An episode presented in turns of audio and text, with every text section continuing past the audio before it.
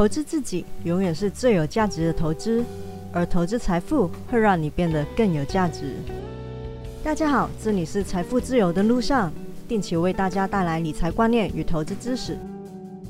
我是 Felicia。上周的美股走势真的让人很意外啊，强势的微转反弹翻多，道琼、S M P 五百、纳指都在创高，连比较弱的费半都勉勉强强守在四条均线之上，不过就真的有一点点勉强。短线上如果真的要正式的翻多，就要真的好好的守住，或者是拿一个长红，或者是跳空往上。就会比较确定哦。不过现在我在录音的当下是美股的盘中时间，目前看起来今天的美股走势不太好哦。目前来看就是费半完全跌下去都没有守住。那正如我刚才说的，它一定要守住所有均线之上，它才会比较强势一点。目前还是很弱势。那就看它收盘的时候能不能够收脚了。最近亚洲的股市都不太好啊，连台股也几乎完全没有跟着美股的走势走。除了是航运股的资金换手、除权息、增发点数以及台币贬值、外资抽走资金的影响之外，个人认为或多或少。也跟重概股有关，像昨天香港恒生指数低开再扩大跌幅，掉了接近一千两百点。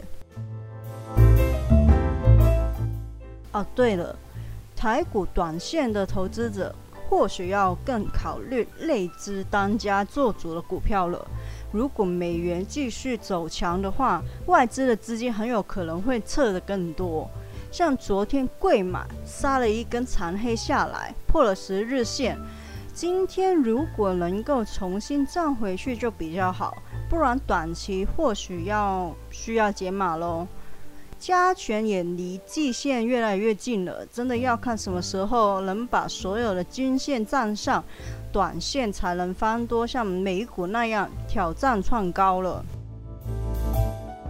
就算这几天美股的表现都很亮眼，唯独中概股接连的下跌，尤其是七月二十三日的时候，美股三大指数都是上涨的，中概股却受到重创，教育股是重灾区，好未来教育 TAL 收盘暴跌七十点七六帕，而新东方学校 HKG 也暴跌了五十四点二二帕。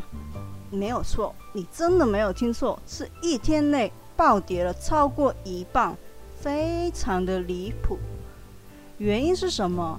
是中国官方出手整顿，严厉的打击课外的辅导，并且打算禁止这些补习的机构上市融资，禁止资本化的操作。继去年蚂蚁科技集团在全球史上最大 IPO 临门一脚被当局拉下马，前阵子传出会对滴滴寄出前所未见的重罚，甚至会要求下市。滴滴的股价跌到几乎只剩下 IPO 的时候每股十四美元发行价格的一半。现在官方的枪头又瞄准了补教业，在美股市场。持续的挑战新高的情况下，基本真的只有中概股连连下挫。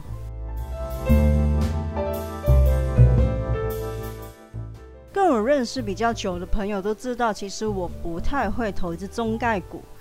通常来信问我对某一些中概股的看法，像去年 Tesla 大涨的时候，也有读者来问我对未来汽车 NIO 的看法。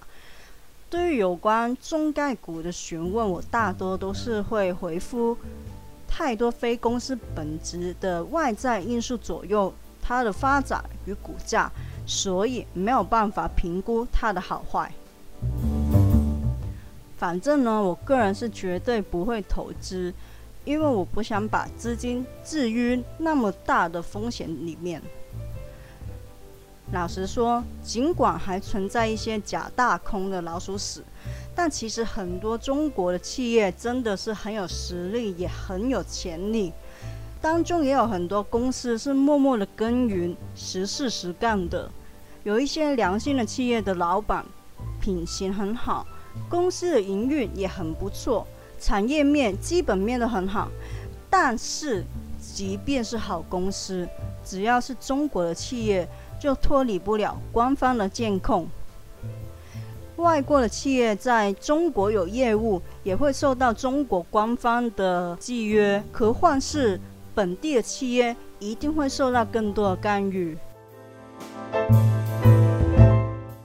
不谈那一些做假账的假大空公司，就算公司再好，也实在很难用客观或者是。公允的方式去评估中国企业的价值，政令会随着官方的利益朝令夕改。前几年大力推动中国的企业往外扩张，过几年也可以收紧所有的规章，甚至一声令下就让盈利的企业要变成非牟利的。对长期投资者来说，这类的股票令人寝食不安。而先别说短短几年，在长期投资来说，其实是短暂的时间。就算是短线投资好了，都难保昨天光媒一面的唱好，今天就应声打下来，让短线的投资者也亏得满地血。政令很无情，政策面的风险想闪都闪不开，这个威力是十分可怕的。单买其中一档的中概股，风险非常高。投资追踪一篮子股票的指数型 ETF 可能会稍微好一点点，但也就是好一点点。毕竟政策面的影响是对整个族群，政策的实施不会真的只会打一只股票。所谓唇亡齿寒就是这样。就算是美国上市的中企，似乎有美国上市贵利去约束，好像会好一些。但事实上，美国的法律没有办法去保护美国中概股的投资者幸免于难。应该说，无论在哪里上市的中企，就算他们的基本面很好，而且相对的便宜，其实都不太适合长期的投资。由于政策的风险不确定性很大，尤其是对低风险的投资者，更是需要避免的。就算是心脏比较大颗，真的想要超短线，也必须要控制风险。以前如果被高额的报酬蒙蔽了眼睛，现在也该清醒，明白它当中的风险。错过了大额的报酬，也许是让你闪开了大额的亏损。教育股只是近期影响明显的一群，但事实上，从去年开始就有明显看到政策严重干预市场的情况。可是今年甚至到五六月，都还是看到有人推荐新手投资中概股或者是相关的 ETF。我真心认为这些人啊，不是坏心眼就是蠢了。中概股的报酬诱惑的确是十分的吸引人，但在赚钱之前是风险的控管。股市中有很多同样具备价值跟吸引力的标的，但是他们比中概股更轻易可以评估、可以衡量，也可以控管风险。相近的报酬，实在没有必要冒大风险投资在中概股身上。当然，投资是个人的选择，也一定有很多人能从中概股里面赚到钱。决定权在你手中，怎么花钱是你的事。可能有一些朋友听到这一集的内容会感到不太开心，觉得重概股并没有那么糟糕。嗯，只能说一句抱歉哦。但反正本人是绝对不会，也不建议投资的。个人意见仅供参考。